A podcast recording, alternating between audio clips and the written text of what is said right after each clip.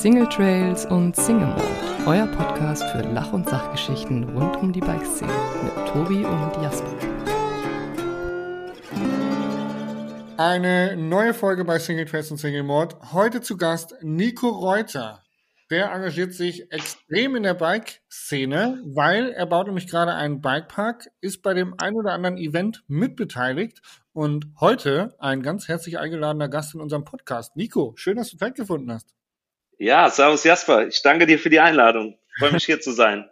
Wir beide kennen uns persönlich leider noch gar nicht, aber wie wir gerade eben im ganz kurzen Vorgespräch schon festgestellt haben, ähm, fanden wir es schade. wir uns eigentlich über zwei, drei Ecken und zwar über den Verein, richtig? Soulrider e.V.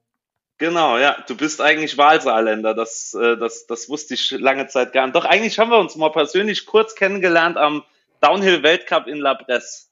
Oh. Fällt mir jetzt gerade ein. Ja, hey, ja. Das war mein allererster Weltcup. Ja, das war ein cooler Weltcup. Da haben wir nämlich mal kurz gequatscht. Da war nämlich die ganze Saarländer Crew war da. Und ähm, da haben wir, ich glaube, da warst du beim, beim Training und da haben wir ein bisschen beim Trackwalk oder so gelabert, genau. Aber das ja. war, genau, also haben wir uns eigentlich doch schon mal kurz persönlich kennengelernt, ja. Hey, witzig, ja. das war tatsächlich mein erster Weltcup. 2011 war das, äh, in La Bresse. Das war 2011, genau, ja. Ja, ja. War ein, war ein cooles Rennen auf jeden Fall. Ja, wild. Da waren wir vorher noch in, in Porto Soleil und haben uns hart die Kante gegeben. Das war noch Weltcup-Vorbereitung. ja, ähm, Oldschool, Oldschool Downhill Racing sozusagen. Oldschool ne? Downhill Racing. Nico, ja. in der Regel ähm, mache ich es immer so, weil die Leute wissen manchmal gar nicht, wer jetzt zum Beispiel Nico Reuter ist. Und ähm, es wäre ganz cool, wenn du dich einfach mal ganz kurz vorstellen könntest und äh, was du gerade so arbeitest und machst. Okay, ich versuche es kurz zu fassen. Also ich bin Nico Reuter, bin 38 Jahre alt, komme aus dem schönen Saarland, ähm, bin Gravity Mountainbiker erster Stunde, also als das hier nach Deutschland rübergeschwappt ist, ähm, bin ich da relativ schnell mit gestartet und bin bis heute genauso enthusiastisch wie am ersten Tag und habe das Ganze so mehr oder weniger zu meinem Beruf gemacht. Also eigentlich bin ich Ingenieur für Umwelttechnik, Umweltverfahrenstechnik, ähm, bin aber heute im Bereich ja, Projekt, Produkt und Markenentwicklung meistens in der Bike-Branche unterwegs und ähm, auch noch nebenbei als Markenbotschafter für die ein oder andere Marke sozusagen, ja. Genau, äh, das sieht man so ein bisschen ab und zu, wenn du ein Video mit Fabio Schäfer machst, der ja ein guter Freund, glaube ich, von dir auch ist, richtig? Genau, wir sind sehr gut befreundet, richtig. Waren gerade gestern noch zusammen radeln. Ohne Video. Geil. Aber ja. wie weit wohnt ihr auseinander? Ist das nicht, ist nicht ganz so um die Ecke, oder? Er kommt aus Koblenz, du? Äh, ich komme aus der Nähe von St. Wendel im Nordsaarland. Das ist so eine gute Stunde, genau. Okay, ähm, Stunde, 15 Minuten. zum Radfahren, das geht. Auf, auf jeden Fall, genau. Ja, das machen wir so oft es geht. Ja. Und du hast gerade äh, eben schon äh, so erwähnt, dass du das eine oder andere Projekt betreust. Ähm, und eins ist ja unter anderem dein Baby, der Bikepark Ida-Kopf, oder? Genau, genau. Das, das ist ja eigentlich mein, mein größtes Baby. Ist mittlerweile acht Jahre alt, acht oder neun Jahre alt. Geil. Schon, ja, ein Wahnsinnsprojekt auf jeden Fall. Ähm, wir machen jetzt so einen kleinen Cliffhanger, weil ähm, bevor wir tatsächlich über ähm, dieses Projekt ähm, sprechen und wie, wir, wie du dazu gekommen bist, äh, würde ich gerne wissen, wie du denn zum Mountainbiken gekommen bist. Du hast gesagt, du bist Gravity-Sportler seit der ersten Stunde und es ist bis heute nicht langweilig geworden. Ähm, aber wann hat dich denn der Virus des Mountainbikens infiziert? Oh ja, das war, das war schon sehr früh. Äh, da waren Mountainbikes eigentlich noch gar keine richtigen Mountainbikes, also im Vergleich zu dem, was es heute so gibt. Ne? Ähm, ich weiß, da muss ich so zu meiner, zu meiner äh, Kommunion ähm, habe ich äh, damals von meinem Vater ein Giant Mountainbike bekommen. Das hängt hier immer noch, also Stargabel, ähm, Geil. Es war ein Alu-Mountainbike schon, muss man dazu sagen. Ich glaube, eins der ersten. Mein Vater war Mountainbiker ähm, oder Radsportler, ist viel Rennrad gefahren, viel Mountainbike. Äh, dann auch durch den Wintersport halt äh, waren wir immer viel unterwegs und ähm, ja, der hat mir das so ein bisschen in die Wiege gelegt und hat mir tatsächlich zu meiner Kommunion habe ich damals ein Mountainbike bekommen und bin damit hier schon ähm, ja durch den Wald gefahren. Da war das aber ja so noch nicht, ähm, dass man dass man jetzt irgendwie das mit heute vergleichen könnte. Äh, auf jeden Fall ähm, wohne ich nicht weit weg von Baumholder. Ähm, Baumholder ist eine amerikanische Garnisonsstadt und ähm, die Amerikaner Was oder ist die eine Garnisonsstadt? Darf ich kurz mal nachfragen? Ja, also das ist eine, eine Stadt, wo wirklich Amerikaner stationiert sind. Also da gibt's eine, eine riesige Base, nennt man das. Ja. Also ähm, wir sind noch nicht weit weg von Rammstein und dort oben ist ein großer Truppenübungsplatz. Ähm, und das sind äh, Panzer, Panzerbataillone sind dort stationiert Ach, und äh, sehr nah am Truppenübungsplatz dran. Heute sogar, glaube ich, ein Navy Seals Team. Ähm, also das ist oh, äh, ziemlich interessant. Genau, äh, Navy Seals Team 6 sind da, glaube ich, aktuell stationiert. Und ähm, ja, da, wir sind eigentlich mit Amerikanern aufgewachsen und ähm, die Amerikaner haben damals ähm, die ersten äh, Cranked und New World Disorder Filme mitgebracht. Und ja. ähm, ich war eigentlich Snowboarder und, und auch ab und an mal Skateboard gefahren und aber nie, man hat immer so, es hat einem so im Sommer was gefehlt, ne? Also ja. was man so Action Sports mäßig machen konnte. Und ich muss damals so 15, ja, 14, 15 gewesen sein, war ja wie gesagt schon mit Mountainbiken infiziert und dann kamen diese Videos und das war für mich äh, die totale Offenbarung. Also das, äh, da erinnere ich mich noch wirklich sehr, sehr gut dran. Diese North Shore Dinger, dann das, dann kam ja das Racen so mit rein in den Videos und ähm, hier gab es tatsächlich eine Crew, wirst du vielleicht auch äh, aus deiner Soulrider Zeit noch den einen oder anderen kennen, die nannten sich Downhill Junkies. Das sind ein paar Jungs, die fahren heute alle noch und die sind da oben in Baumholder, die kamen aus der Stadt Baumholder und die haben hier überall schon Strecken gebaut. Und ähm, ja, so kam ich da mehr oder weniger rein. Ähm, also es gab, gab direkt eine Anlaufstelle und das Geil. müsste so einer der ersten ja, Vereine gewesen sein im, äh, in Deutschland, die sich überhaupt mit dem Thema beschäftigt haben. Ja, coole Zeit auf jeden Fall. Cranked 5 war tatsächlich auch mein äh, erster Bike-Film, den wir uns angeguckt haben, der uns am meisten inspiriert hat. Ja, Hammer. Also äh, könnte man sich heute noch angucken. Auch seitdem hat sich natürlich viel getan. Ne? Ja, definitiv. Ja.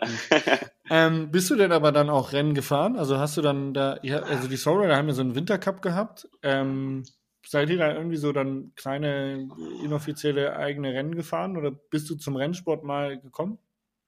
Ja, also ich habe einen kurzen Ausflug in, in, ins Downhill Racing gemacht. Also würde fast schon sagen, so, so, so konzeptionell komme ich irgendwie vom Racing. Das war eigentlich lange auch mein, mein Fahrradstil so dran an, angelehnt. Also heute mag ich eigentlich mehr springen und so ein bisschen Freeride-Zeug, aber es, weil der Soulrider sind ja ein sehr rennlastiger Verein, folglich ist man dann auch ins Rennen gestartet, ähm, mal den, also Wintercups natürlich alle mitgefahren, einige der Strecken waren ja von, von meinem Verein oder von mir und meinen ja. Jungs gebaut. Und ähm, ja, so habe ich zumindest mal ins Racing reingeschnuppert. Muss aber sagen, ähm, auf kurz oder lang hat mir das ziemlich die Freude am Mountainbiken verhagelt, weil es eigentlich das war, was ich eigentlich nicht wollte, ne? Wie ja. es früher im Fußball war, so Wettkämpfe und so oder in anderen Sportarten. Ja. Genau aus dem Grund wollte ich ja diese Sportarten nimmer und ja, interpretiere heute, ja, interpretiere es heute anders für mich, aber ich glaube, das ist ja bei dir genauso, oder? Bei mir war es am Ende dann irgendwann der, der Punkt, warum ich aufgehört habe, weil einfach ähm, ja der Spaß am Rennsport verloren gegangen ist, weil es äh, zu seriös geworden ist, zu viel Druck mhm. geworden ist äh, zu dem, was ich nebenbei gemacht habe. Aber genau. ich finde eigentlich, dass die, die Soul Rider ähm, das eigentlich immer ganz gut hinbekommen haben, äh, Spaß und Rennfahren zu vereinen. Finde find ich auch, ja, da gebe ich dir recht. äh, im, Im Endeffekt äh, war es bei mir aber auch so bei so Rennen wie zum Beispiel am Dirt Masters, ähm, ich kam auch so auf diesen Renndruck nicht klar. Also ich habe eigentlich immer eine ganz gute Qualifikation hingelegt, war sicherlich auch flott unterwegs, aber äh, im Rennen habe ich total versagt, wenn dann Zuschauer an der Strecke, ich, ich weiß nicht, irgendwie hat's für mich nicht gepasst so. Ich ja. habe da immer ein bisschen überpaced. Also ich war da zu motiviert, glaube ich. Ja. Äh, sehr toxisch. sehr, sehr toxisch. heute sagen. Heute Auf jeden sagen, sehr toxisch. Ja, nicht gut ja. für die eigene Persönlichkeit. Nee, nee, überhaupt nicht. Von daher, also ich glaube, ich habe in meinem Leben, also außer bei den Wintercups, habe ich, glaube ich, keinen äh, keinen Race Run ins Ziel gebracht. Okay, krass. krass. Ja, ja, das, bisschen durchgeknallt dann immer ähm, runter. Du hast es gerade eben schon so ein bisschen andeuten lassen, dass ihr eigentlich eine eigene Crew hattet, die Volcano Riders. Das war so ein bisschen der Verein, den ihr gegründet habt. Warum habt ihr einen Verein gegründet und ähm, genau, wie ging es dann weiter? Ja, also das war damals mehr oder weniger so eine Initialzündung. Ich wollte, also sagen wir es mal so, ich habe mit dem mit dem illegalen Trailbauen irgendwann begonnen. Ähm, so als man dann, wie gesagt, mit dem Sport infiziert war, wollte man natürlich auch eigene Lines bauen und eigene Drops und Strecken und habe das hier auch sehr enthusiastisch gemacht. Damals wusste ich noch nicht, was ich heute weiß. Ne? Ähm, so mit Naturschutzthemen und Genehmigungen und so weiter und so fort. Und auf jeden Fall ähm, hat es nicht lange gedauert. Ähm, da bin ich mal beim Trailbauen erwischt worden und wurde da total kriminalisiert. Also ich weiß, das stand damals in der Zeitung und ähm, ich habe da eine Anzeige bekommen ähm, und wurde eigentlich von meinem Vater unterstützt. Der hatte mir noch Paletten in den Wald gefahren. Weißt du, man hat sich einfach keine Gedanken gemacht. Ähm, lange Rede, kurzer Sinn. Auf jeden Fall ähm, war das dann mehr oder weniger der Moment, wo ich gesagt habe, ich will mit dem Sport eigentlich nicht kriminalisiert werden und will äh, eigentlich eigene oder einen eigenen Park hier haben, sage ich mal so, oder eine legale Strecke. Also ich bin dann eigentlich den legalen Weg gegangen, habe paar Kumpels zusammenbekommen, wir haben einen Verein gegründet und das Ziel des Vereins Volcano Riders war es halt eben, äh, eigene Mountainbike-Strecken hier in Freisen genehmigen zu lassen. Genau. Und äh, so ist das entstanden. Ne? Und ähm, ihr wart aber dann relativ viel mit den Soulridern am Weg und habt euch dann fusioniert, richtig? Genau, wir haben uns dann irgendwann nach wenigen Jahren fusioniert. Ne? Wir haben auch Wintercups zusammen ausgetragen. Wir haben eigene Strecken zum Wintercup dazugestellt. Dann ähm, ist das immer enger zusammengewachsen und irgendwann ist das dann fusioniert und ich habe dann den Verein abgegeben ähm, an den Benny, den könntest du auch noch ja, kennen, Ben äh, Benny ja. Heim, Ben ja. Heim, genau. Und ähm, der hat das dann, weil er selbst zu der Zeit in Saarbrücken gewohnt hat, hat er das dann ähm, mit dem Maui zusammen fusioniert und so wurde aus äh, Volcano Riders äh, dann Soul Rider e.V. sozusagen. Also in der Fusion im Endeffekt. Cool. Genau. Ja. Ähm, die Vereinsstrecken sind aber bestehen geblieben, oder nicht? ja, das sind noch so ein paar alte. Ah, nee, ach so, das muss ich dazu sagen. Es gab tatsächlich nie eine Genehmigung. Also der Bürgermeister, der damals im Amt war, ähm, der hat uns oder hat uns das, glaube ich, nie äh, verziehen, dass da vorher illegal oder ich weiß nicht, vielleicht war auch das Vertrauensverhältnis irgendwie dahin. Ähm, ne, wobei wir es einfach zu der Zeit, wir waren ja alles junge Kerle, wir haben es nicht besser gewusst, aber es kam nie zu einer legalen Strecke sozusagen. Ähm, heute gibt es in Freisen einige legalen Strecken. Wir planen gerade auch mit meiner Firma einen, einen Trailpark hier für die Gemeinde. Ähm, aber ähm, lange Zeit ist dann gar nichts passiert und dann hat ein Verein hier aus Freisen hat es dann geschafft, äh, einen kleinen Bikepark hier zu etablieren mit mehreren Strecken, die wir auch gebaut oder die ich auch mit meiner Firma gebaut habe jetzt in den letzten zwei, drei Jahren. Ähm, genau, ja. Also es ist hier gerade sehr, sehr viel los in und um Freisen. Es passiert sehr viel. Ja. Aber du hast am Anfang erzählt, dass du eigentlich was mit äh, Umweltverfahren gelernt, studiert hast. Ähm, hast du das schon von Anfang an nebenbei betrieben? Also hast du quasi ganz normal dein Abitur gemacht und äh, Sport war dein Hobby und äh, dann studiert und ähm, oder wie lief das? Ja, also zum Abitur habe ich es nicht geschafft. Also ich musste Umwege gehen. Ich hatte eine eine wilde Jugend, sage ich mal so, und habe irgendwann vorbildlich vorbildliche Jugend, genau, ja. Intensiv ähm, gelebt und viel gelernt.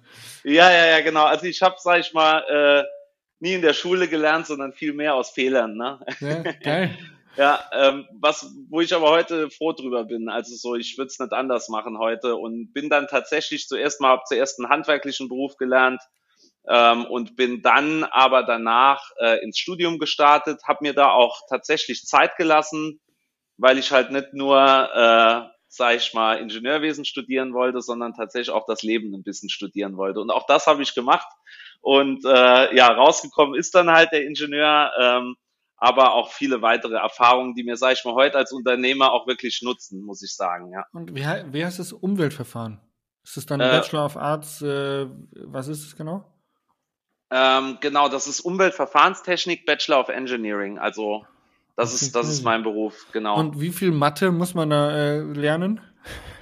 Oh ja, auf, Ingenieur, auf die Ingenieur ist doch immer viel Mathe, oder nicht? Äh, auf die harte Tour musste ich lernen, ja, ja, ja, auf jeden Fall. Das hat mich auch echt zwei, drei Jahre in meinem Studium gekostet, weil, musst dir vorstellen, ich kam ohne Abitur ins Studium, und musste dann eigentlich im Endeffekt ähm, ja die Sachen, die, sage ich mal, die Leute dann so zwischen der 10. und 3, äh, 13. Klasse auf dem Gymnasium gelernt haben, so Kurvendiskussionen und so Geschichten, die musste ich mir mehr oder weniger autodidaktisch beibringen, oh, weil ich ja über ja, den zweiten Bildungsweg kam. Also es war eine heftige ein Zeit. Ja, ja es ist es ist auch ein Albtraum gewesen. Aber ich bin heute stolz, dass ich es geschafft habe. Ähm, ja, aber äh, es ist ein Albtraum gewesen.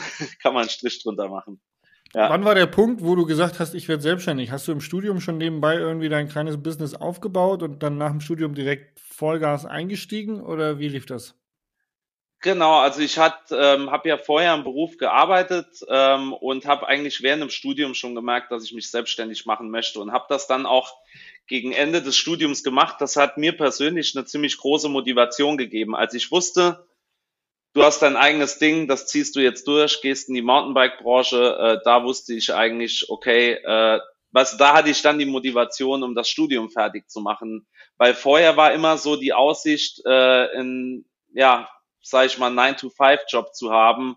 Und das war für mich der blanke Horror. Also ich äh, habe gerade kürzlich noch drüber nachgedacht, äh, ob das so, weißt du, ab und zu im Leben versucht man sich ja nochmal so, äh, so ein Fazit zu ziehen und zu schauen, ob man auf dem richtigen Weg ist. Und im Nachhinein muss ich echt sagen, ähm, hat mir das einen Motivationsschub gegeben, als ich gesehen habe, ich mache mich selbstständig und gehe halt eben nicht einen 9-to-5-Job. Ich habe Respekt Geil. vor allen, die es machen, aber für mich, also für mich persönlich wäre es halt nichts gewesen. Ne? Und ja, und heute, heute bin ich glücklich, wie es gelaufen ist, sagen wir es mal so.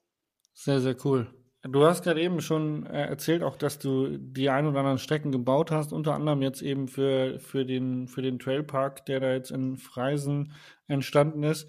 Ähm, dein Business, ist es dann eher so Projektplanung und Konzeptionierung und dann hast du deine Leute, die es für dich bauen oder wie sieht dein Arbeitsalltag aus?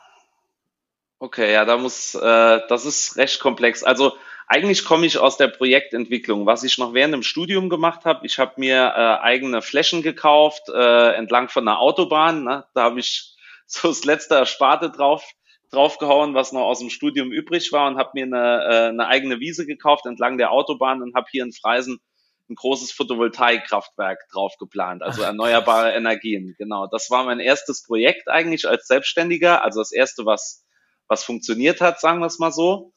Und ähm, damit versorge ich heute so 350 Haushalte hier in der Gemeinde. Wow. Und ähm, da bin ich recht happy damit. Das war ja eigentlich das, was ich studiert habe. Ne? Also Projekte äh, draußen zu entwickeln, also zur Genehmigungsreife zu bringen, Flächen zu verhandeln, anzukaufen und so weiter und so fort. Und ähm, dort halt eben ein Projekt drauf zu machen. Das war in dem Fall halt erneuerbare Energien, ähm, weil das halt im Endeffekt das war, was ich halt studiert habe. Und ähm, während diesem Projekt habe ich eigentlich schon gemerkt, hey, das mit der Projektentwicklung, das taugt dir ganz gut, das, das ist was, das passt. Und zu der Zeit habe ich in der Zeitung gelesen, dass für den IDA-Kopf äh, eine neue Nutzung gesucht wird. Also da waren die Bürgermeister, die haben überlegt, was machen wir aus diesem maroden alten Wintersportgebiet. Ach, geil.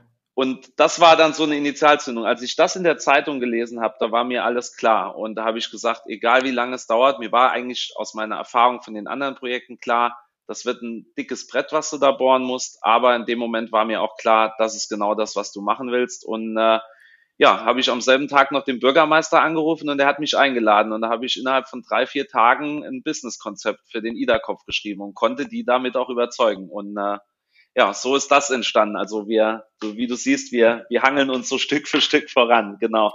Ähm, ja, aber, um deine, oder nee, ich wollte dich unterbrechen, ja. Nee, ähm, machst du jetzt noch mehr solcher, äh, also ich sag mal, branchenübergreifenden Projekte oder bist du jetzt eigentlich nur noch in der Bike-Branche unterwegs? Ähm, jetzt bin ich nur noch in der Bike-Branche unterwegs, genau, okay. weil ich wollte eigentlich noch deine Frage zum Schluss beantworten, ja. also wie mein Arbeitsalltag aussieht. Also eigentlich ist das, was wir machen ähm, bei EcoPark Concept, so heißt meine Firma, ist, ähm, ich habe das gerade, weil wir die Homepage neu gemacht haben jetzt kürzlich, ähm, gerade überlegt, was machen wir eigentlich genau. ähm, deswegen kann ich es dir recht, recht gut beantworten aktuell. Also wir machen zum einen ähm, Mountainbike-Destination ähm, Entwicklung, also Planung, Konzeptionierung und Bau. Ähm, das heißt, es kann auch schon mal sein, dass ich selbst im Bagger sitze, ähm, wenn es das Projekt hergibt. Ähm, aber meistens sind es eher planerische Sachen. Aktuell planen wir beispielsweise einen großen Asphalt-Pump-Track, der jetzt diese Woche gebaut wird. Okay. Cool. Ähm, genau, also für die öffentliche Hand. Ne? Da ja. planen wir zum Beispiel für eine Stadt, die beauftragt uns für die Planung. Wir machen die Planung, Ausschreibung, Baubegleitung, Bauleitung äh, machen wir für die. Dann machen wir auch teilweise Konzepte für Städte oder Projektskizzen. Ähm, und wenn ein Verein zu uns kommt oder wir bei einer Ausschreibung gewinnen, dann machen wir auch mal äh, den Bau tatsächlich. Und dann habe ich ein Netzwerk aus Leuten, ähm, die mich da unterstützen. Ähm, ja, und ähm, das funktioniert eigentlich sehr, sehr gut, weil wir damit super flexibel sind. Ja, und ähm, das Zweite neben der Mountainbike-Destinationsentwicklung würde ich es mal nennen, ähm, ist halt das Thema Marketing. ich habe eine beispielsweise eine eigene Fahrradreinigermarke mhm. ähm, entwickelt und mir da einen Projektpartner gesucht, an den ich die Marke und die Produkte lizenziert habe. Das nennt sich Neatflow. Ähm, das ist die erste ökologische Bike-Reiniger oder vollumfänglich ökologische Bike-Reiniger-Marke der Welt, mehr oder weniger. Krass. Genau. Und ähm, das ist der, so der Marketing-Aspekt. Und dann machen wir halt ähm, Standortinvestment, also das, was wir am IDA-Kopf machen. Da investieren wir tatsächlich das Geld, was wir in anderen Projekten verdienen, äh, teilweise dann in, in eigene Destinationen und den Bikepark äh, wo, will ich halt auch irgendwann selbst betreiben, sozusagen. Ne? Geil. Ja, und das ist dann so die Sache, wo, wo, wo ich halt versuche, die Mountainbike-Szene halt immer zu pushen und mehr Projekte zu entwickeln. Und äh, ja, ich denke, habe mir jetzt über die letzten acht, neun Jahre da eine gute Kompetenz erarbeitet und Know-how und äh, auch ein sehr gutes Netzwerk, so dass die Projekte auch wirklich gut funktionieren und durch Corona jetzt im Endeffekt auch ja so ein Drive reinkommt, den wir glaube ich alle so nicht erwartet haben. Also Geil, im Moment ja. ist fürs Mountainbiken also eine sehr gute Zeit. Wenn du so ein Projekt umsetzt, ab und zu mal einen Shaper, oder? Also können, können sich da können sich da Leute bei dir bewerben, so äh, für Ferienjobs oder sowas. Auf, auf jeden Fall, ja. Und wenn der IDA-Kopf kommt, dann brauche ich natürlich super, sowieso super viel Personal. Äh, ich glaube, dort werden dann irgendwann 30, 40 Leute arbeiten und die müssen wir ja zuerst mal zusammensammeln. Also das Projekt hat halt ähm, ja, gab es ja so noch nie, dass jetzt, sag ich mal, aus dem nächsten Bikepark entstanden ja. ist. Ne? Ja. Da kommen wir gleich nochmal drauf zu. Ähm, Neatflow, dein Fahrradreiniger. Es gibt doch aber auch andere ökologische Fahrradreiniger, oder? Also F100 zum Beispiel fällt mir ein. Warst du dann der Erste oder wo unterscheiden sich da quasi die Produkte? Ja, wir machen gerade eine Kampagne mit Neatflow, um das mal klarer herauszustellen. Also, äh, wie ich ja eben gesagt habe, bin ich Umweltverfahrenstechnikingenieur ja. und habe auch Nachwiss Nachhaltigkeitswissenschaften halt äh, gelernt in der Zeit in meinem Studium und habe für äh, Neatflow eine Nachhaltigkeitsstrategie gemacht, die so aus meiner Sicht am Markt äh, nicht ein zweites Mal gibt. Und okay, an der Stelle heben wir uns wahrscheinlich auch ab von anderen Reinigern äh, wie F100 oder Antidot oder was es sonst noch alles gibt. Äh, also im Endeffekt ähm, ist es, was das Thema Naturverträglichkeit, Ökologie und Nachhaltigkeit angeht, überall, sage ich mal, wirklich zu Ende gedacht. Also ja. zum Beispiel ein Mitbewerber von uns, der sich auch als naturverträglich ähm, letztendlich auch verkauft, ähm, mhm nach außen übers Marketing, der sagt zum Beispiel, wir verwenden bei der Herstellung unserer Flaschen ein Drittel weniger Lack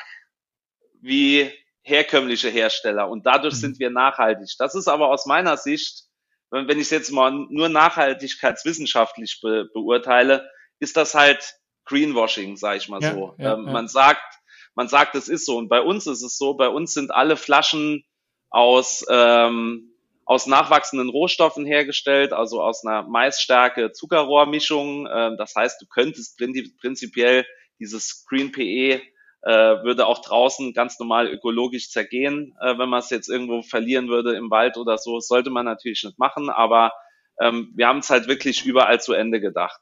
Okay, krass. Cool. Ja. Das ist so der Unterschied dann irgendwo. Also ähm, ja. ich höre raus, Nico Reuter, wenn er es macht, macht das richtig. Richtig, genau. Keine, keine halben Sachen. ja, er, er versucht es zumindest. Hört sich gut ja. an. Ähm, Bikepark Ederkopf, du hast vorhin schon auch äh, angesprochen, dass es ein, ein, dickes Brett wird, was du bohren musst. Äh, du sagtest im Vorgespräch, dass es, ich glaube, fast zehn Jahre jetzt sind, oder? An dem ihr da arbeitet? Fast zehn? Ja, es sind fast zehn Jahre, genau. Mit, mit vielen. Ähm, ja. Ihr habt da jetzt, wie muss man sich das vorstellen? Das ist einfach so ein Riesenberg dem man einfach gesagt hat, hier Nico, mach mal. Oder dein Konzept gut gefällt uns, viel Spaß beim Umsetzen. Wie muss man sich das vorstellen? Ja, also ähm, bei dem Ida-Kopf ist es so, das ist ein altes Wintersportgebiet und ähm, das ist im Besitz von vier Gemeinden, also denen gehört das zusammen da oben.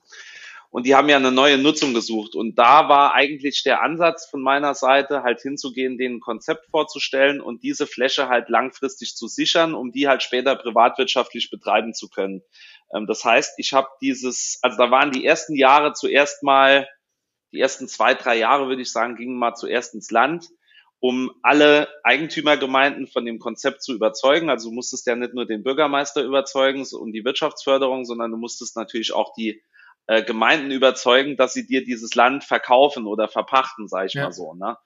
Und ähm, das ist so nach circa zwei Jahren mir gelungen, dass die, ähm, na, also hat man Bürgerveranstaltungen gemacht, hat versucht, die, die Leute transparent mitzunehmen. Was ist ein Bikepark? Welche Potenziale bringt er euch? Hat das natürlich auch mit Zahlen belegt und so weiter und konnte dann eben äh, die Gemeinden dafür begeistern. Und im nächsten Schritt war dann, um es mal so ein bisschen aufzuteilen in die einzelnen Projektschritte, war dann eben der Aspekt, ähm, daraus einen Erbbaupachtvertrag zu machen. Also dieses Gebiet habe ich jetzt über die nächsten 40 Jahre ah, äh, erbbaurechtlich gesichert. Äh, Erbbaupacht ist eine Mischung aus einem Pachtvertrag und einem Kaufvertrag. Mhm. Das heißt also, ähm, ich habe praktisch mit diesem Pachtvertrag, Erbbaupachtvertrag, dieselben Rechte, wie wenn ich es gekauft hätte. Die erlischen aber nach 40 Jahren, wenn der Vertrag nicht verlängert wird. Heißt also, ähm, eigentlich habe ich mir einen Berg gekauft. Ja, geil. ja, und ähm, da wollen für wir jetzt nicht für 40 Jahre, genau. Aber äh, sag ich mal, in 40 Jahren bin ich 78. Ja gut, da bin ich bestimmt auch noch topfit und fahre hoffentlich noch da bist Fahrrad. Du noch aber topfit, aber wenn es nicht weitergehen würde, würde dein Herz zerbrechen. Und im Rentenalter ein zerbrochenes Herz ist, glaube ich, nicht das, schön. Nee, das ist nicht gut. Nee, äh, von daher vielleicht verlängern wir ihn einfach vorher schon mal. Aber ja. ähm, das ist jetzt schon mal eine, eine großartige Zeit und der Berg, ähm, ich lade dich auch gerne mal dazu ein, es dir anschauen zu kommen. Vielleicht, wenn du mal auf der Durchreise in die Alpen bist oder gerne. so. Dann äh, gehen wir auch ein bisschen meine Trails fahren und so. Und ähm, ja, auf jeden Fall hat der Berg halt ein unglaubliches Potenzial. Also ich weiß es selbst, weil ich dort das Skifahren erlernt habe. Mein Vater hat mich dort immer früher hin mitgeschleppt. Ich hatte als Kind dort coole Zeiten. Ich glaube, das erste Mal war ich mit drei Jahren dort und ähm, das war immer eine sehr coole Zeit. Und als ich halt das gehört habe, war mir halt direkt klar, ey, dieser Berg für einen Bikepark, das hat so ultra krasses Potenzial, denn du musst dir das so vorstellen, am äh, westlichen Hang ist es so, dass man ähm, sehr flaches Gelände hat, ne? also von der Topografie extrem moderat, das heißt so für Jumplines, die man ja mit relativ wenig Gefälle baut, mhm. super genial und am östlichen Bereich, am östlichen äh, Hang äh, ist es eher was steiler für auch wirklich eine eine erstklassige Downhill-Mountainbike-Strecke zu bauen. Ähm, die habe ich beispielsweise. Da insgesamt? Ähm, du hast circa äh, ja etwas über 200 Höhenmeter auf 1,4 äh, Kilometer Skipiste. Okay, ja, das ja. sollte reichen. Ich glaube, Winterberg hat auch nicht mehr, oder? Ja, wir haben, also am Iderkopf ist doppelt so viel wie Winterberg ja, ungefähr. Ja, wobei die haben, glaube ich, genauso viele Höhenmeter, aber dort ist die Skipiste äh, deutlich kürzer. Von daher, ähm, ja, also das, das schiere Potenzial wird dir definitiv klar, wenn du dort stehst. Ähm, ich glaube, also ja. noch kein Mountainbiker aus der Szene, der dort war und sich's angeguckt hat, war nicht, äh, also das war bisher jeder absolut stalkt von dem Standort. Ja. Ähm, wie ist der Status aktuell? Gibt es schon Strecken? Seid ihr schon am Bauen? Ähm, woran woran scheitert es noch? Also immer noch im Genehmigungsverfahren. Ja. Ähm, das ist also, wie wir es eben ja schon angesprochen haben, extrem schwieriges Projekt. Ähm, vielleicht, wenn es okay ist, gebe ich einen ganz kurzen Einblick in ja, das, bitte, was da alles bitte, zu erledigen ist. Also ähm, der IDA-Kopf ähm, deckt also rechtlich gesehen oder naturschutzrechtlich wirklich alle Kategorien ab, äh, von äh, Kommunalrecht über Landesrecht bis zu Bundesrecht und auch europäischem Recht, also äh, über die Schutzgebietskategorien. Das heißt, wir ja. haben dort ein FFH-Gebiet, das ist Europarecht, dann haben wir Landschaftsschutzgebiete, Naturparke ähm, und all das, für all das müssen wir halt Ausnahmegenehmigungen beantragen sozusagen. Also da sind inzwischen schon weit über 1500 Seiten Gutachten entstanden. Ach du Scheiße.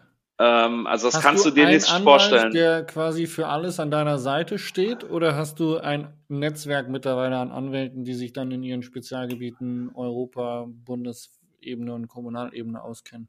Ja, das hast du gut beschrieben, genau. Also ich habe mehrere Anwälte, die in den jeweiligen äh, Fachgebieten für mich arbeiten. Aktuell kam ein sehr renommierter Jurist dazu, das ist der Herr Dr. Giesen. Ähm, bin ich super glücklich, diesen Menschen kennengelernt zu haben. Der betreut, der unterstützt mich gerade im Forstrecht, denn die Landesforsten haben lange sich so gegeben, als ob sie das Projekt unterstützen und dann, als es ernst wurde, haben sie angefangen, das Projekt zu blockieren. Und da brauchte ich jetzt noch zu den ganzen anderen Juristen jetzt noch einen Forstjuristen mit dabei. Oh. Ähm, und äh, ja, es ist, ist verrückt, äh, wie das in Deutschland so funktioniert und wie lange sowas dauern kann. Aber es ist auch andererseits extrem komplex und ich sag mal, wir sind ja Natursportler, das wirst du für dich auch bestätigen. Im Endeffekt ist es ja gut, ähm, dass die Natur geschützt wird und dass es Regularien gibt. Weißt du, dass nicht ein Wildwuchs überall ja. äh, an Projekten stattfindet.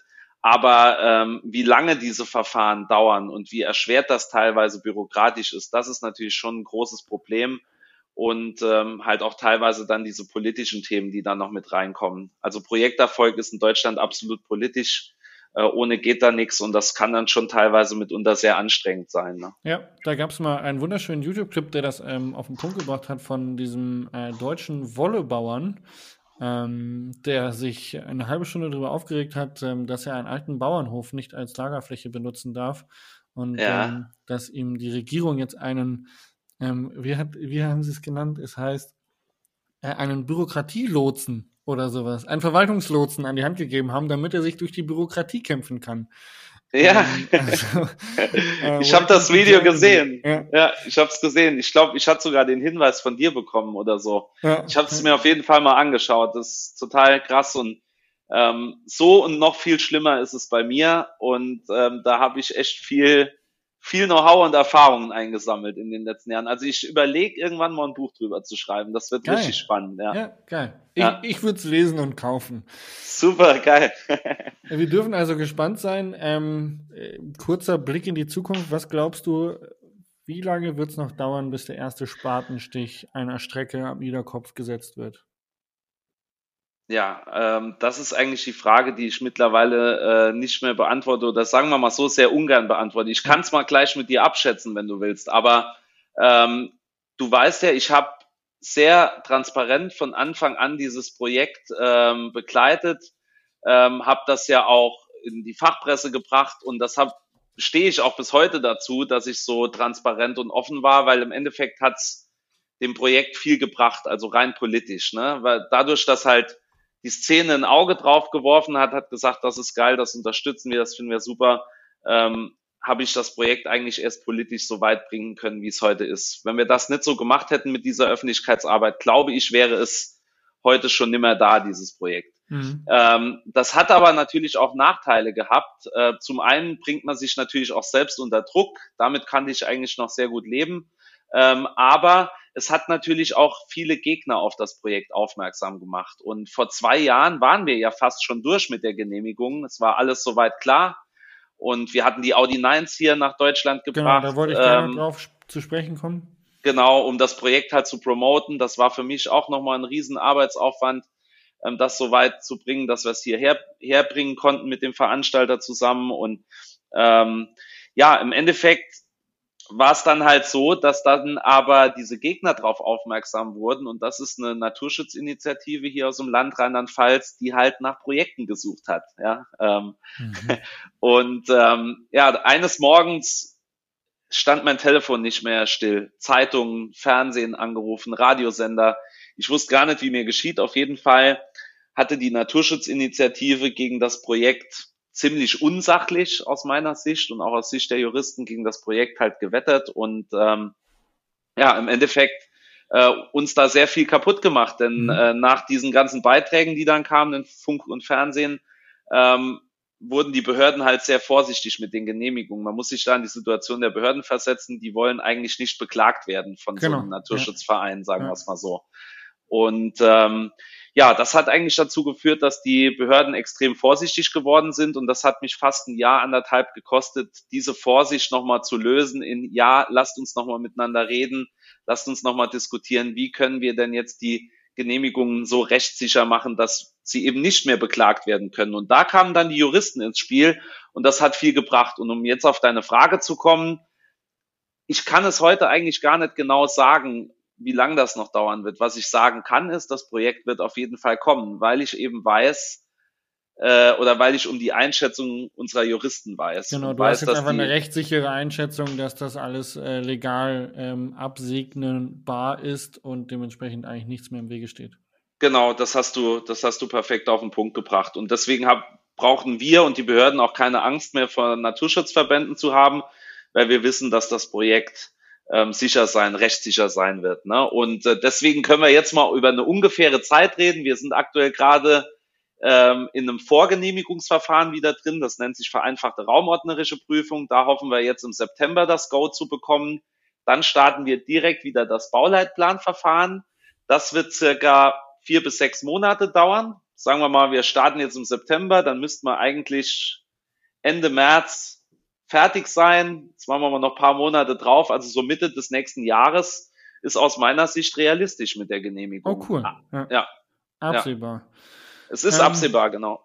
Du hast vorhin erzählt, dass äh, jeder der Profis, der schon mal da war oder der, der Mountainbiker aus der Szene äh, an diesem Hang, der da gestanden hat, der ähm, hat sich da sehr gut vorstellen können, dass das ein fetter, geiler Bikepark wird. Ähm, du hast es gerade eben auch schon gesagt, du hast die Audi 9s zu Besuch gehabt. Das heißt, du hast wahrscheinlich schon relativ renommierten Leuten äh, dieses Gelände mal vorgeführt, oder? Ja, auf jeden Fall. Ähm, das zum einen wären den Audi 9, zum anderen bin ich beispielsweise mit, mit Nico Wink gut befreundet. Der kam auch damals direkt hin und hat gesagt, ey, da kann man richtig was Geiles machen. Da hatte ich mit ihm die Downhill-Strecke geplant. Joscha Forstreuter ist ja ein bekannter Trailbauer in der Szene, der ist sogar mittlerweile an den Iderkopf gezogen. Der hat sich da oben ein Bauernhaus gekauft, die gibt's nämlich dort recht günstig. Ah, krass. Und ähm, ja, und so haben sich einige Leute so um das Projekt versammelt, die es auch von Beginn an unterstützen. Und ähm, Nico und Joscha, die sind beide hin und weg. Und äh, Nico hat mir gerade kürzlich nochmal gesagt, der ja sehr geile Winklines überall so über Europa verteilt baut, ja. ähm, dass er, dass er dort auf jeden Fall seine geilste hinbauen möchte und hinbauen kann aufgrund der Topografie und des Geländes.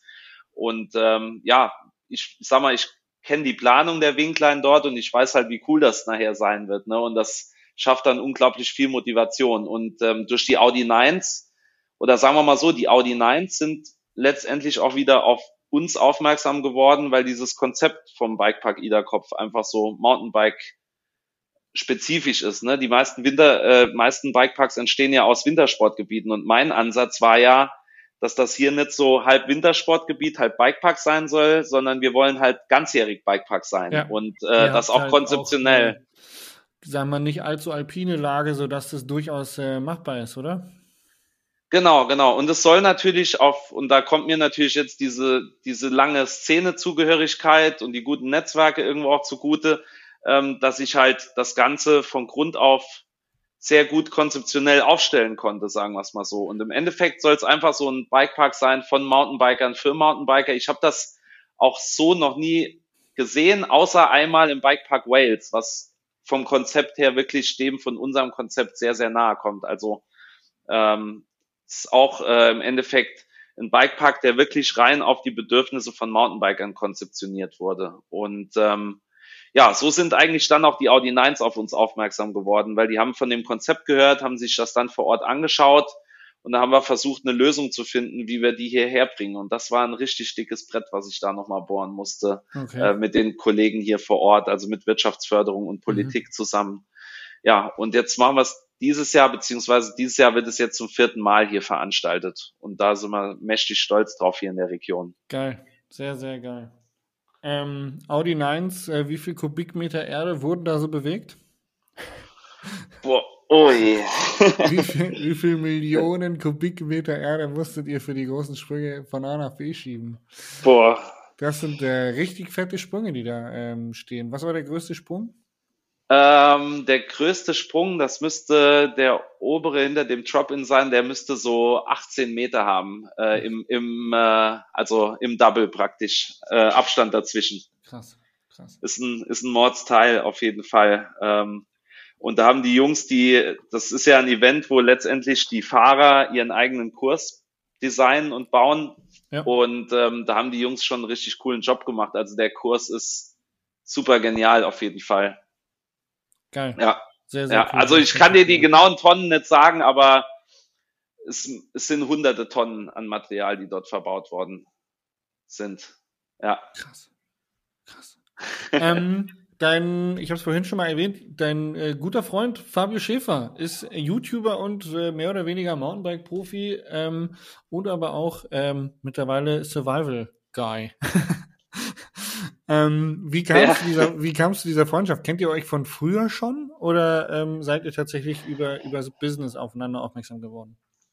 Ja, also wir hatten äh, eigentlich wie du und ich auch schon in der Vergangenheit mal so kurze Berührungspunkte, haben uns aber eigentlich nicht wirklich äh, kennengelernt. Ähm, so richtig getroffen haben wir uns eigentlich tatsächlich durchs IDA-Kopf-Projekt, weil Fabio kam damals äh, mit seinem Mountainbike-Magazin, Gravity Magazin, das war ja seine, ja. sein eigenes Magazin, kam er zum I ja. genau, kam er zum IDA-Kopf, um über das Projekt zu berichten. Und ähm, ja, ähm, so haben wir uns eigentlich kennen und lieben gelernt. Geil, ja. ja. Ich war mit ja. ihm einmal in, in Sheffield bei so einem Event äh, und das hat mega viel Spaß gemacht. Ich mag ihn auch sehr, sehr gerne. Er ja, das hat er, hat er mir berichtet. Ich, ja, ich glaube, dann solltest du mal so langsam hier in die Region kommen, dass wir mal zusammen was, äh, was unternehmen, auf ja, jeden Fall. Gerne. Er wollte ja. mir einen Backflip mit äh, beibringen. Äh, das steht noch auf der To-Do-Liste. Ja, dann lass uns doch da ein Battle draus machen. Da müssen wir mal fragen, weil der steht mir bei mir auch noch aus. Ich habe ihn jetzt paar Mal schon versucht, ins Formpit zu üben. Ja. Ähm, und ich bin mir auch sicher, das kriegt man gut hin. Ähm, ich habe allerdings äh, hab's noch nicht komplett durchgezogen. Also der der Kopf der Kopf muss in den Nacken auf jeden ja, Fall. Genau. Ja. Das, also ich habe ja. ihn auch schon mal in See gemacht oder so, aber ich, äh, ihn auf Dirt zu landen, das ist die Herausforderung. Ah, du willst dann auch auf Dirt gehen, sozusagen. Ja, also, ja, definitiv. Es muss dann okay. an, idealerweise an einem Wochenende oder an, an zwei Tagen irgendwie von äh, Foampit äh, zum Dirt und dann, ähm, ja.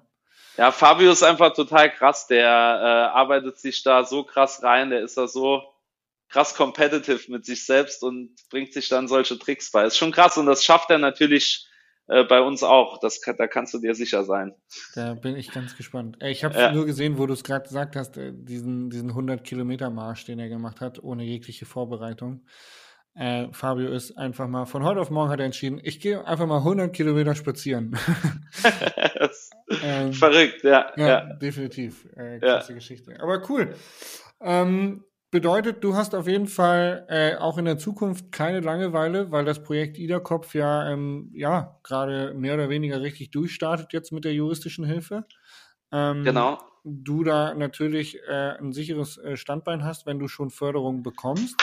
Ähm, und mit den Audi 9s äh, auf jeden Fall äh, schon einiges an Publicity gewinnst. Also von daher sieht das ja eigentlich recht gut aus.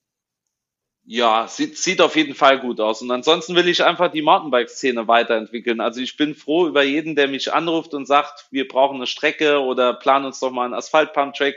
Also ich gebe mir einfach Mühe, das zumindest mal äh, so weiterzuentwickeln, dass das Mountainbiken noch größer wird, wie es vielleicht heute so ist. Da versuche ich so meinen kleinen Beitrag dazu zu leisten. Sehr, sehr ja. geil. Sehr wichtig, sehr geil, definitiv. Und auch, glaube ich, ein sehr, sehr guter und richtiger, wichtiger äh, Zeitpunkt, um damit anzufangen oder da durchzustarten, sagen wir mal so. Ja, auf, denke ich auch, auf jeden Fall. Und ich glaube, wenn die Szene da zusammenhält und äh, man da auch gut netzwerkt, dann denke ich, werden wir die Mountainbike-Szene ähm, auch extrem voranbringen. Es passiert ja schon aktuell sehr viel. Es gibt so viele äh, Initiativen und äh, es ist einfach total erfreulich zu sehen, weil wie gesagt, wenn man jetzt wieder zurückgeht in diese Volcano Riders Zeit, wo wir damals mit Mühe versucht haben, irgendwelche Projekte ähm, durchzubringen und wenn es nur um eine Strecke ging oder so, ne, und man gesehen hat, wie schwer das damals war, dann, dann und das jetzt mit heute vergleicht, dann ist die Akzeptanz dem Sport gegenüber schon extrem groß geworden und das ist natürlich super erfreulich für uns alle, ne? Also ja. für alle, die das Mountainbiken lieben und leben sozusagen. Definitiv, definitiv. Ähm, vielen Dank dafür. Ich habe jetzt noch eine persönliche Frage und zwar äh, diese, wie nennt man das? Autobahn Solarkraftwerk. Ja, ja. Da, das interessiert mich. Du hast also tatsächlich die Flächen gekauft und ähm, durch den Strom versorgst du jetzt, glaube ich, 350 Haushalte gesagt. Ja. Und äh, wie ist das? Ist das jetzt abbezahlt, die Fläche, und du ähm, kriegst da Geld und tust gleichzeitig was Gutes für die Umwelt oder wie muss man sich das vorstellen? Ah, äh, kann ich dir gerne erklären. Also mein, mein ökologischer Fußabdruck für dieses Leben ist auf jeden Fall schon mal safe. Ne? Geil. Das ist schon mal Damit gut. Damit lebt sich doch gleich besser. Damit lebt sich's gut, ja, auf jeden Fall. Was, nicht, was mich jetzt nicht davon befreit, noch mehr für den Klimawandel oder für solche Projekte zu machen, aber es fühlt sich schon mal gut an, wenn du so mit Ende 20 schon mal weißt, okay, das ist schon mal der, der ökologische Fußabdruck ist safe, ja. Und mit Neatflow, mit der Reinigermarke machen wir ja noch mehr dazu. Aber jetzt, um auf deine Frage zurückzukommen, Also es ist so und so ist es ja bei den meisten Projekten. Ne? Ähm, ich mache Projektentwicklung, das heißt also, ich investiere zuerst mal Geld, um aus einer Idee ein Projekt zu machen. Das mhm. heißt also, ich kaufe mir eine Fläche, ich äh, bringe mein Know-how und meine konzeptionelle Geschichte für Genehmigungen und so weiter mit ein, bekomme die Genehmigung und dann stehe ich da und habe eigentlich einen Ordner mit Papier sozusagen. Da mhm. ist, ein, ist ein Kaufvertrag für die Fläche drin, da ist eine Genehmigung drin, da ist eine Planung für eine Photovoltaikanlage oder ein Bikepark drin. Und dann ähm, wird es ja eigentlich erst so richtig teuer, ähm, denn dann muss so eine Anlage gebaut werden und die hier in Freisen, ich glaube, wenn ich jetzt alles in allem so zwei, zweieinhalb Millionen hat das Ganze gekostet. Oh, ähm, und dann komme ich ja auch irgendwann an einen Punkt, äh, wo ich sage, das hast du jetzt nicht gerade äh, auf dem Konto oder verfügbar oder so wie auch immer. Ne? Ja. Und ähm, ja, und dann gehe ich auf Investorensuche. Und äh, ja, und dann findet man in der Regel auch für gute Projekte auch Investoren, ähm, gibt denen irgendwo den Businessplan, die prüfen das, die sehen dann, ah cool, das passt und investieren dann für dich. Und äh, so ist eine Gesellschaft entstanden, an der ich natürlich über die Fläche und so weiter beteiligt bin. Mhm. Und ähm, ja, wenn, wenn das Geld abbezahlt ist, der Investor hat seine Rendite rausgezogen, ähm, dann gehört die komplette Anlage mir. Und okay. ähm, dann kann ich die entweder noch länger betreiben oder baue sie nochmal neu mit einem neuen Investor. Und eigentlich im Endeffekt zusammengefasst ist das auch nichts anderes, ähm, was ich mit dem IDA-Kopf letztendlich mache. Ja, ähm, ja. Genau. So kannst du das eigentlich eins zu eins vergleichen, weil auch dort, ähm, ich werde nicht einen Bikepark bauen können äh, für sechs Millionen. Ähm, das, ja. Und auch da musst du dir dann Investoren suchen. Und äh, ja, auch da, da ist es so, für gute Projekte findet man auch Investoren auf jeden Fall. Das ist so meine Erfahrung. Inwieweit muss dann die Stadt oder die Verwaltung damit einverstanden sein, dass ein externer Investor mit on board ist?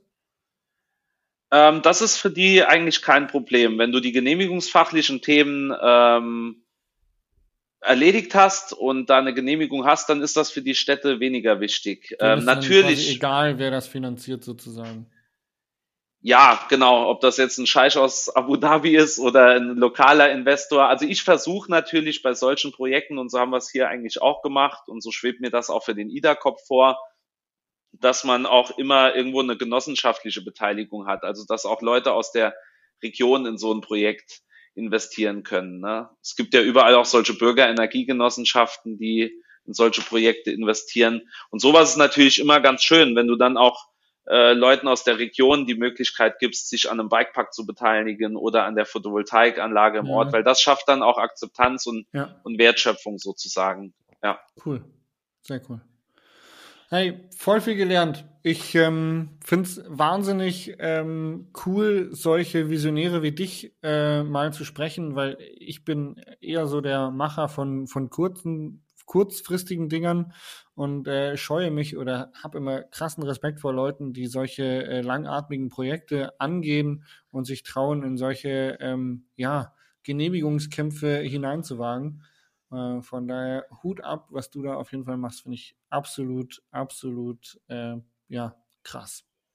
Danke dir, Jasper. Freut mich immer zu hören. Das ist dann auch immer äh, eine gute Motivation, wenn man da auch mal Zuspruch bekommt. Also ja. auch danke für die Plattform und äh, ja, finde ich, finde ich cool. Vielen Dank. Geil. Ähm, ich wäre mit meinem Podcast am Ende, wenn du jetzt nicht noch irgendwie, keine Ahnung, eine Liste von Leuten hast, die du grüßen möchtest oder irgendeine persönliche Botschaft loswerden möchtest, dann äh, würde ich mich verabschieden, ja? Ja, dann lass mich noch gerade was sagen, weil ich habe jetzt viel so über meine Projekte geredet. Ja. Ähm, es ist so bei allen Projekten, sei es ein, ein Pumptrack, ein Bikepark, eine Photovoltaikanlage oder sonst was, was ich so mache, das funktioniert nie alleine. Also ich habe wirklich gute Leute hinter mir, sei es meine Familie, die mich unterstützt, meine Freunde, aber auch die ganzen Kollegen, die mit mir an den Projekten arbeiten. Ohne euch wäre das alles nicht möglich. Und das muss man einfach an der Stelle auch mal dazu sagen. Ähm, also das ist nie eine One-Man-Show. Also weder die Audi 9 noch der Bikepark Ida-Kopf noch Needflow. Da stecken ganz, ganz viele Leute mit drin und denen möchte ich dann vielleicht an der Stelle einfach mal Danke sagen. Äh, die, die es betrifft, die wissen, wen ich jetzt meine. Die Liste kann ich jetzt nicht aufzählen, sonst wird dein Podcast zu lange. Aber danke ja. an euch alle da draußen. Geil. Ja. Sehr gute Wertschätzung, Dankbarkeit, ein ganz wichtiger Faktor, um im Leben weiterzukommen. Ähm, definitiv coole Sache. Vielen Dank. Nico Reuter für diese sehr, sehr coole Folge. Ich hoffe, sie wird dir gefallen und ähm, ich hoffe, euch da draußen hat sie auch gut gefallen. Und ich würde sagen, wir verabschieden uns jetzt, oder? Auf jeden Fall. Dich lade ich jetzt noch abschließend zum Mountainbiken ein. Also wenn hey, du am Saarland vorbeifährst, ich komme. Plan's auf jeden Fall ein. Ich ja. äh, plane das zusammen mit Fabio und äh, dann muss ich eh noch meine, meine Mutti wohnt da oben. Ich habe mal bei Flohnheim gewohnt. Ähm, die habe ich auch lange nicht gesehen und dann komme ich mal vorbei und verbinde das Ganze und dann sehen wir uns zum Radfahren. Ja, vielleicht schaffen wir es ja in der Offseason, so im Herbst oder so. Das ja. passt bei mir tatsächlich auch am besten. Ja, wunderbar. Geil. Nico, vielen lieben Dank. Jasper, ich danke dir. Danke für die nette Plattform auf jeden Fall und das coole jo. Gespräch. Ciao. Alright. Ciao, ciao.